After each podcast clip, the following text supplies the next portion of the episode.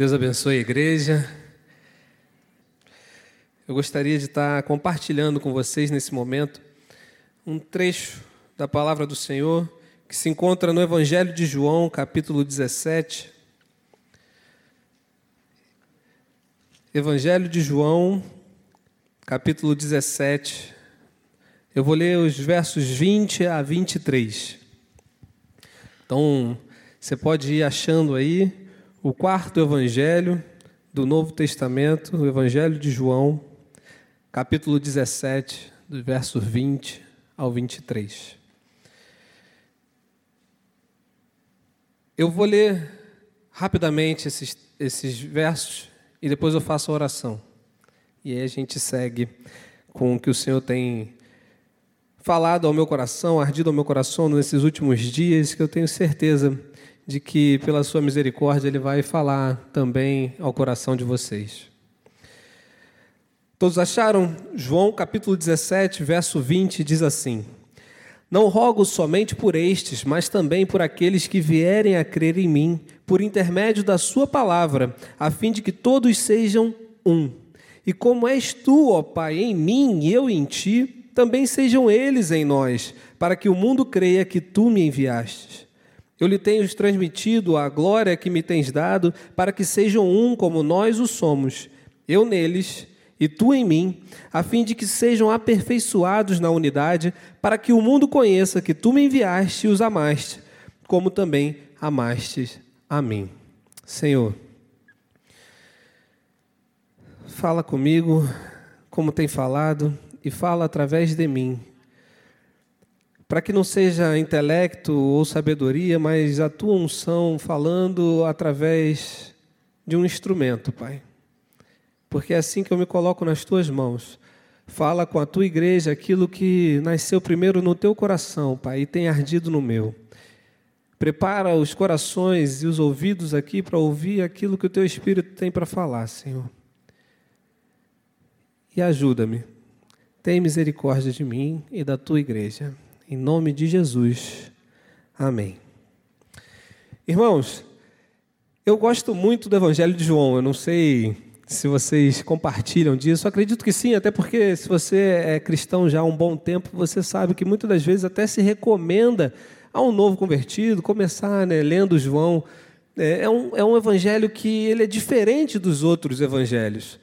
Os outros três, Mateus, Marcos e Lucas, são conhecidos como evangelhos sinóticos. Eles apresentam os eventos ali do Novo Testamento, da vida, crescimento de Jesus, do seu ministério, dos milagres, numa mesma ótica.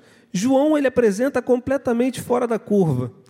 Esse, esse, a percepção desse discípulo amado, o discípulo João, é completamente diferente dos outros. A gente já percebe isso na introdução do capítulo, na, introdução do livro do Evangelho, com o capítulo 1 de João, onde nos outros a gente está acostumado a ler aquela genealogia.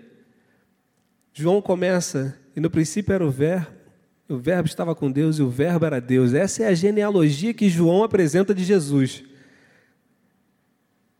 A intimidade que João tinha com Cristo, a percepção que ele tinha das coisas do reino e da pessoa de Jesus Cristo é completamente diferente dos demais. Outra coisa que a gente também observa somente no Evangelho de João é esse texto que eu acabei de ler. Esse é um pequeno trecho, trecho da oração sacerdotal de Jesus que se encontra no capítulo 17.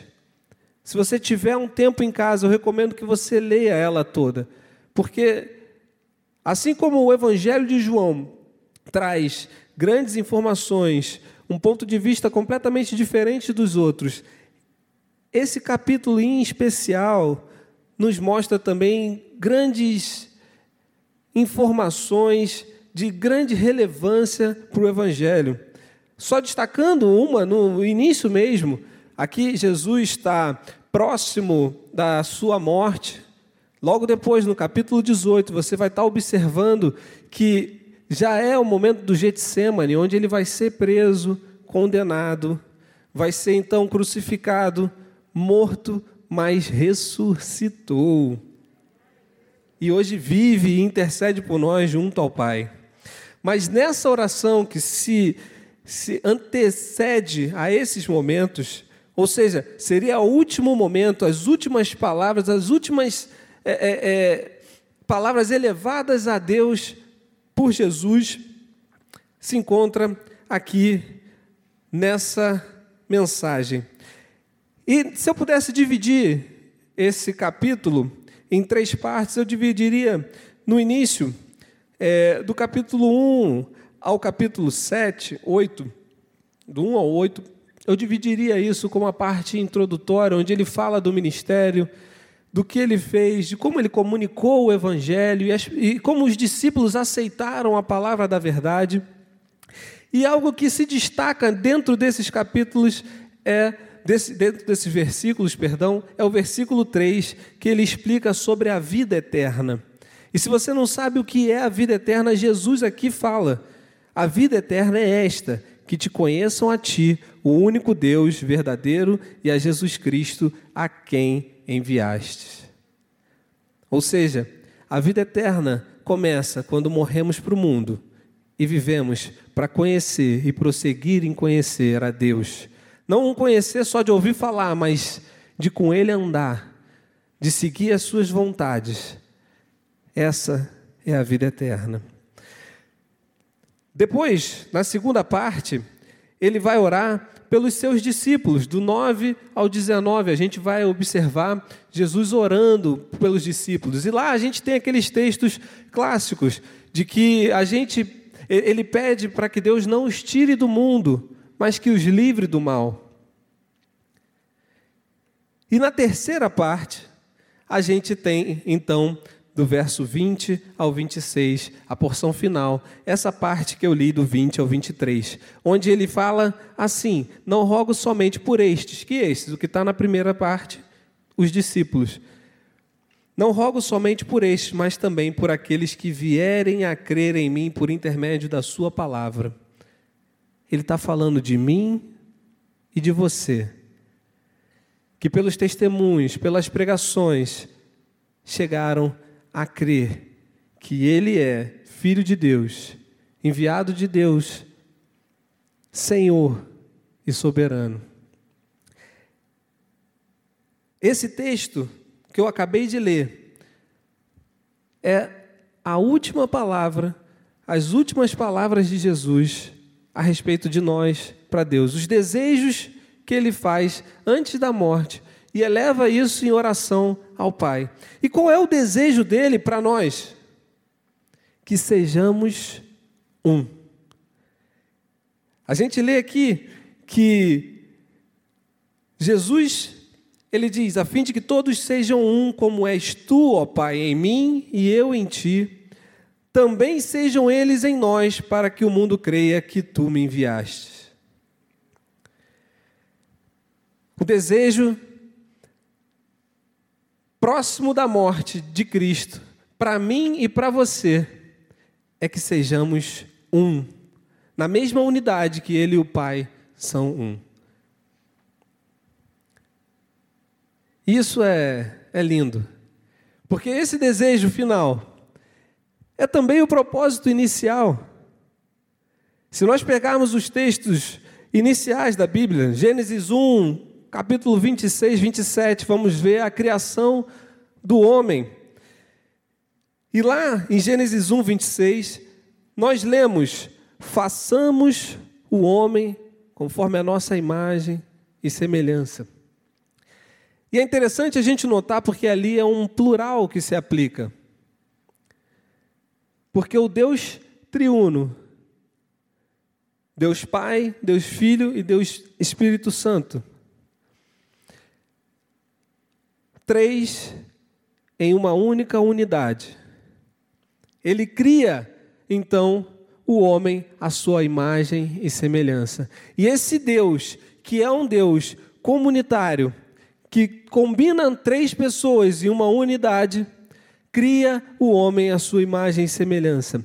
Então o homem é criado com essa mesma intenção de que ele seja uma pessoa dentro de uma unidade, dentro de uma comunhão, dentro de uma comunidade. Esse é o desejo inicial da criação. Não só para que o homem tenha comunhão com o próximo, mas também comunhão com Deus. A gente percebe isso lendo o texto de Gênesis e observando que na viração do dia o Senhor vinha e conversava com eles, tinha comunhão com eles. Outra coisa que nos, nos remete ao fato de que precisamos viver uma unidade, uma comunhão com os irmãos, também está em Gênesis, e é quando Deus diz assim: não é bom que o homem viva só. Manda eles serem fecundos e multiplicar. Nós fomos criados para vivermos em comunidade, assim como Deus nos criou. E essa comunidade não é só uma aglomeração de pessoas, precisa ter uma unidade aperfeiçoada, como diz aqui no verso 23, né? a fim de que sejam aperfeiçoados na unidade para que então o mundo conheça que tu me enviaste e os amaste como também amastes a mim. É interessante porque fomos criados com esse intuito de vivermos de forma comuna. Mas o pecado entrou no mundo. E com a entrada do pecado, entrou também o egoísmo, o egocentrismo o individualismo.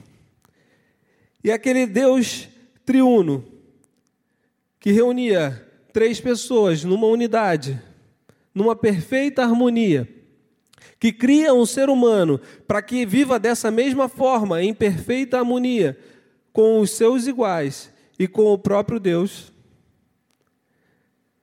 Com a entrada do pecado, nós observamos que essa imagem é deturpada.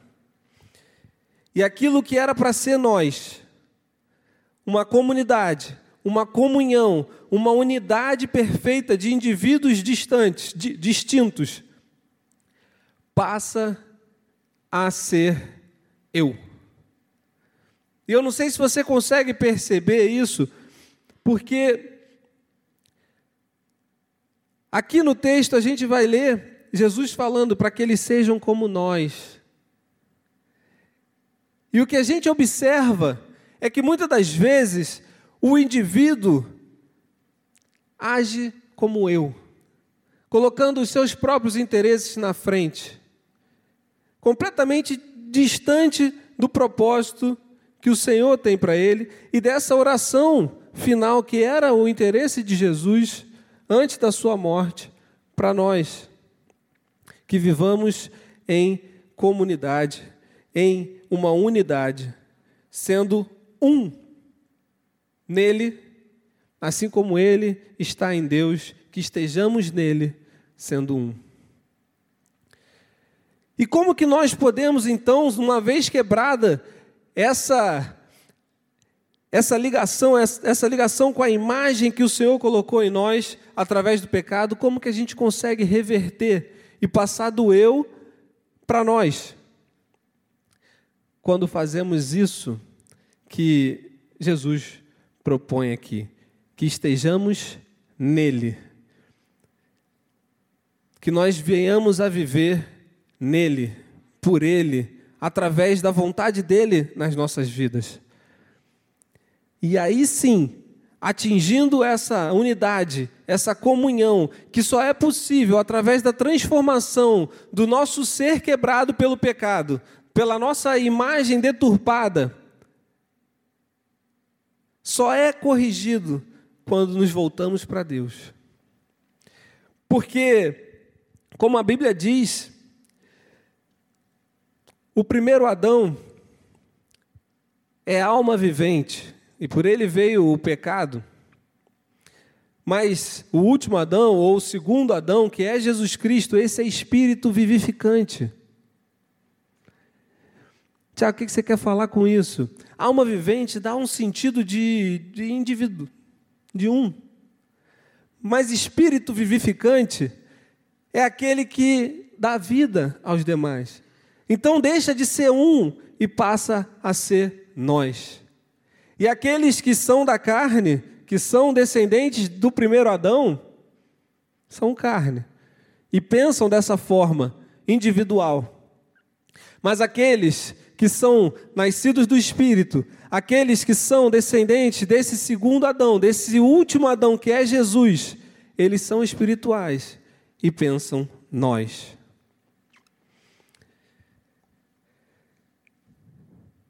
Por que, que o Senhor quer isso? Porque mais do que pregar o Evangelho, mais do que falar, e aqui eu não estou excluindo a importância do anunciar o Evangelho, do id de Deus, não. Mas sabe quando, de fato, o mundo vai olhar lá para fora, de lá de fora para cá, e vai falar assim: pô, realmente, Jesus é o Filho de Deus. Foi enviado por Deus para me salvar. Sabe quando que eles se tocam nisso, quando eles percebem isso? Quando eles veem essa unidade aperfeiçoada em Cristo aqui dentro. Quando o meu lidar contigo, com o meu próximo, com o meu irmão, não é um lidar egoísta, mas é um lidar com amor fraternal, suportando uns aos outros com amor, preferindo uns aos outros em honra.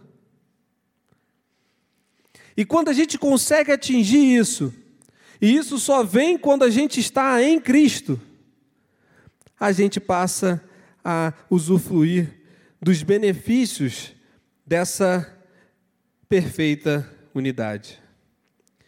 E que benefícios são esses, Tiago? Na perfeita unidade, Cristo se faz presente. A Bíblia fala para a gente lá em Mateus 18, 20: onde tiver dois ou três reunidos, ali estarei eu.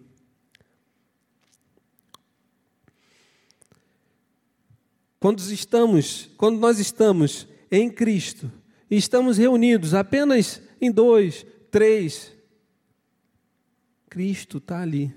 E quem chegar vai poder observar e vai sentir a presença do Senhor. Assim como nessa noite, eu posso dizer que Ele está aqui, porque eu e você estamos aqui. E isso é algo maravilhoso, é um presente para nós, termos essa certeza de que o nosso Senhor e Salvador se faz presente onde estamos.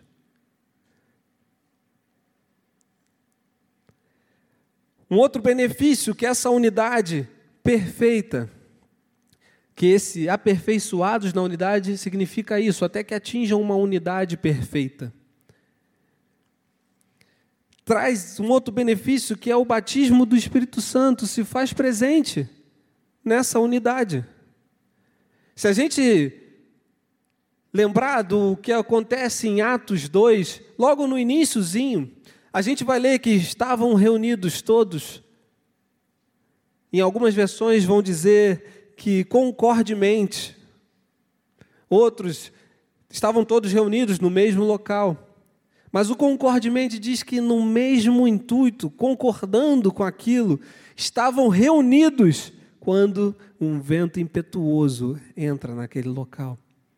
Então, se você está buscando o batismo com o Espírito Santo, aqui é o melhor lugar para isso. Não que você não possa buscar na tua casa, não que você não vai ser cheio num campo missionário ou em casa, não. Mas aqui é um lugar que o Senhor preparou para que essas coisas aconteçam também. Para que na comunhão, na intimidade, nós sintamos a presença do Senhor e deixemos o Espírito fluir. Isso é desejo dele. Mas, Tiago, por que, que eu não vejo acontecer isso o tempo todo? Então a gente precisa rever os passos anteriores. Se você entra e não sente a presença do Senhor, se você entra, não vê o agir do Espírito Santo, começa a rever se de fato você tem vivido uma unidade perfeita com seu irmão. Reflete para ver como está sendo a sua intimidade com Deus. Porque essa unidade perfeita fala de menção à nossa relação com o próximo, mas também à nossa relação com Deus. Qual outro benefício que a gente tem nessa unidade perfeita? Foi lido aqui na abertura do texto, na abertura do culto, pelo Daniel Benjamin. Salmo 133.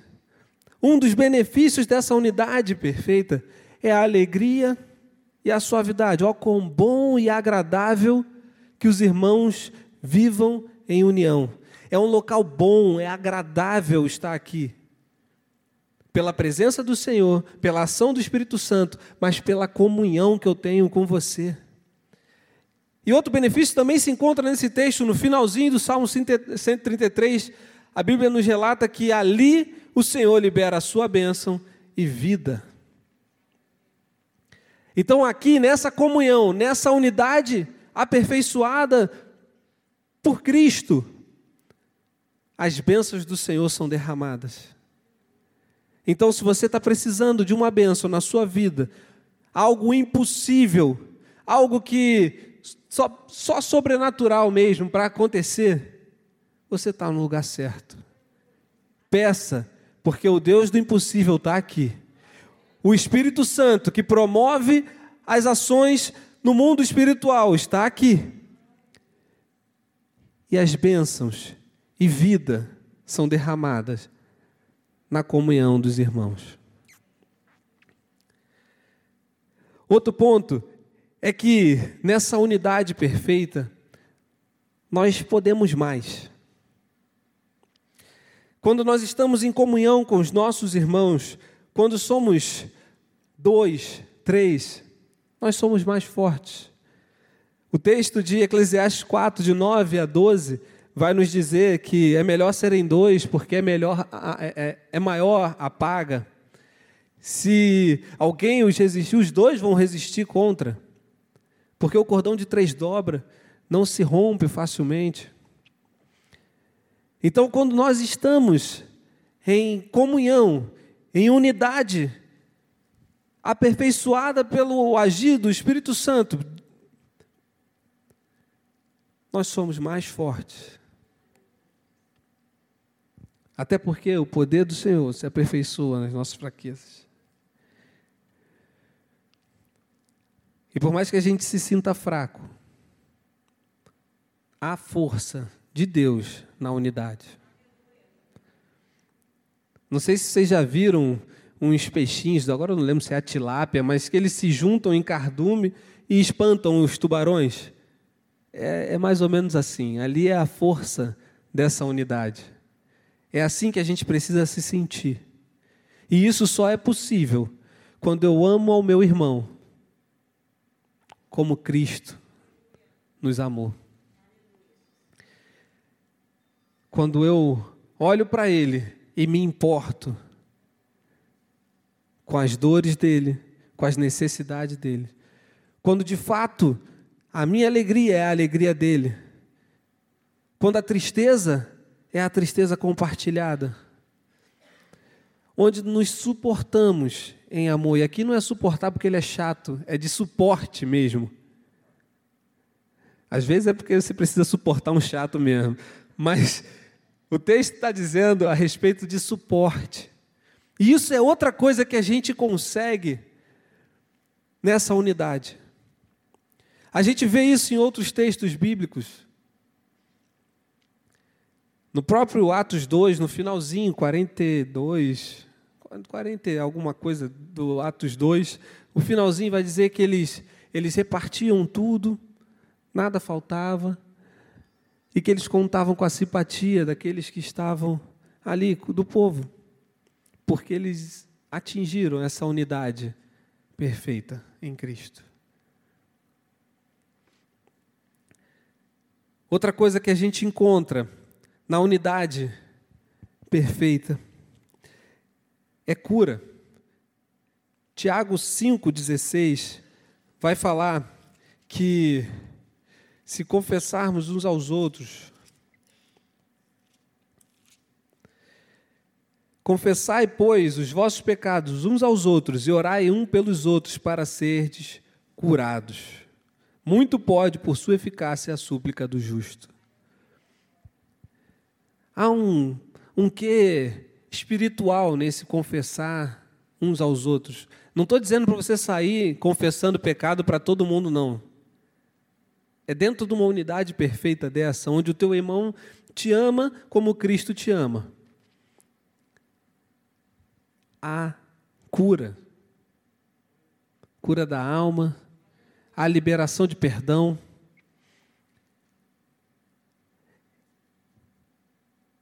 E Jesus, sabendo disso tudo, todos esses benefícios, ele pede ao Pai que nos permita viver isso. E Ele nos concede glória para que isso seja possível.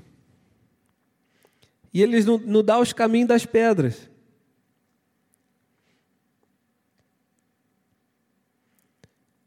Ele nos alerta a estarmos nele, como Ele está em Deus. E aí, as coisas ficam mais fáceis. Porque a vontade dele é boa, perfeita e agradável. E quando eu olho para o meu irmão,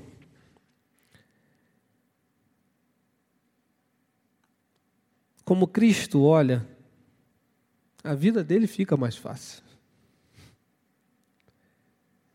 E quando isso ocorre dentro da igreja, o mundo vê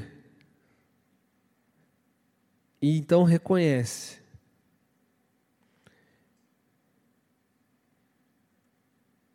que Cristo foi enviado por Deus a nós e que Deus nos amou da mesma forma que amou ao Filho. Então, outra coisa que se tem nessa unidade perfeita é salvação.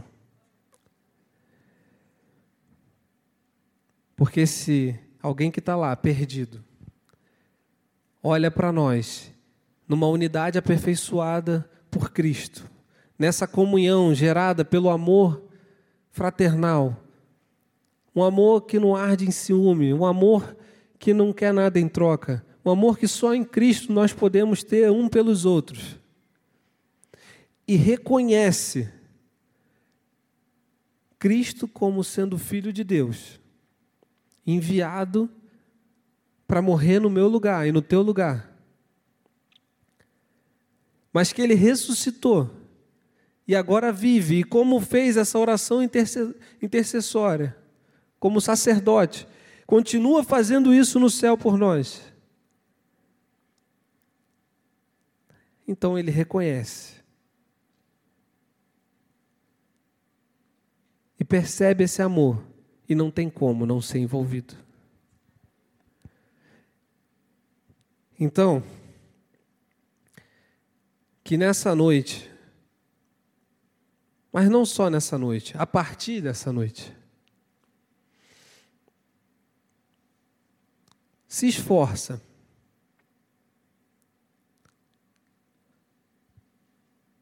Porque se, se essas aqui são as últimas palavras, né, eu fico pensando assim, ah, quais são as suas últimas palavras do preso num corredor da morte? Né? O pessoal fala qual a última refeição que você quer, qual...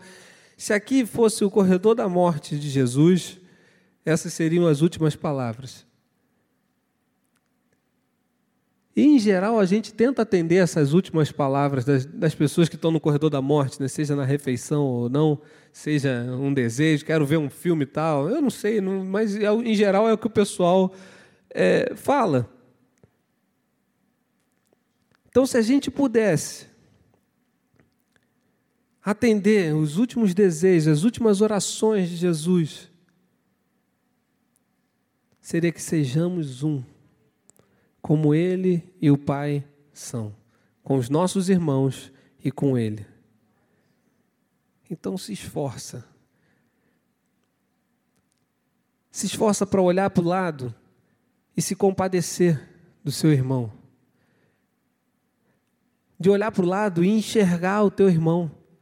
Porque muitas das vezes nós vivemos tão acelerados, tão, tão focados em nós, que a gente nem vê o outro, a gente nem fala. Talvez a gente nem fale com um visitante. Nosso amigo ali é um visitante atípico, porque ele se manifesta, ele fala, mas tem muitos que entram quietos, saem calados, mas se nós estivermos atentos nessa unidade aperfeiçoada por Cristo, nós vamos perceber e vamos falar com essas pessoas. E talvez isso seja o necessário para aquela pessoa tomar uma decisão por Cristo. Então, o que tem ardido no meu coração é isso: que nós sejamos um.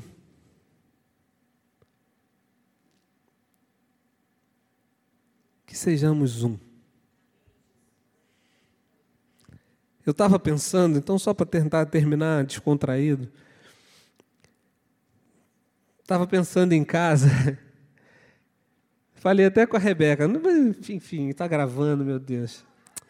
esqueci. Agora fala. Não, eu estava pensando assim, pô, será que Adão tinha umbigo ou não tinha? Aí eu pensei, eu acho que Adão não tinha umbigo não, porque se ele foi criado para pensar no nós, e a gente tem aquela expressão que diz, né, ah, fica cada um olhando para o seu umbigo. Adão não tinha umbigo para não ficar olhando para o dele. Ele olhava para o nosso. Enfim, então o problema está no umbigo, tá? Gente, brincadeiras à parte, que que o Senhor fale aos nossos corações. Que essa oração que foi registrada aqui seja registrada também no nosso coração. E que de hoje em diante a gente possa olhar diferente para o nosso irmão, olhar diferente para essa comunhão, por esse convívio. Que a gente possa ser diferente. Porque o Senhor, ele, ele respeita as nossas individualidades, as nossas particularidades, mas Ele deseja que sejamos um. Assim como lá na Trindade são três pessoas, cada uma com as suas características, cada uma,